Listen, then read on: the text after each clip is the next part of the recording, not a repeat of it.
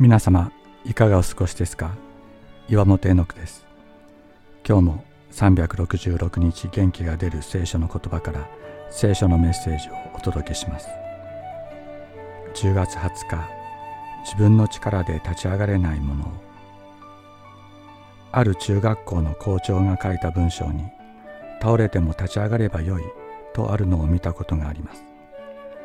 確かにその通りだと思いますが自分で起き上がれない人はどうしたらよいのでしょうか？聖書は言います。正しいものは七度倒れてもまた起き上がるからだ。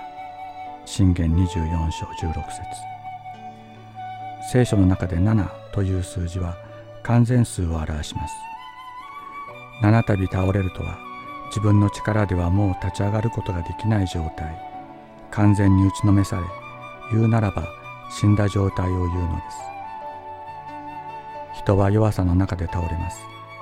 倒れた経験のある人なら誰でも自分の正しさを誇ることができないことを知っています。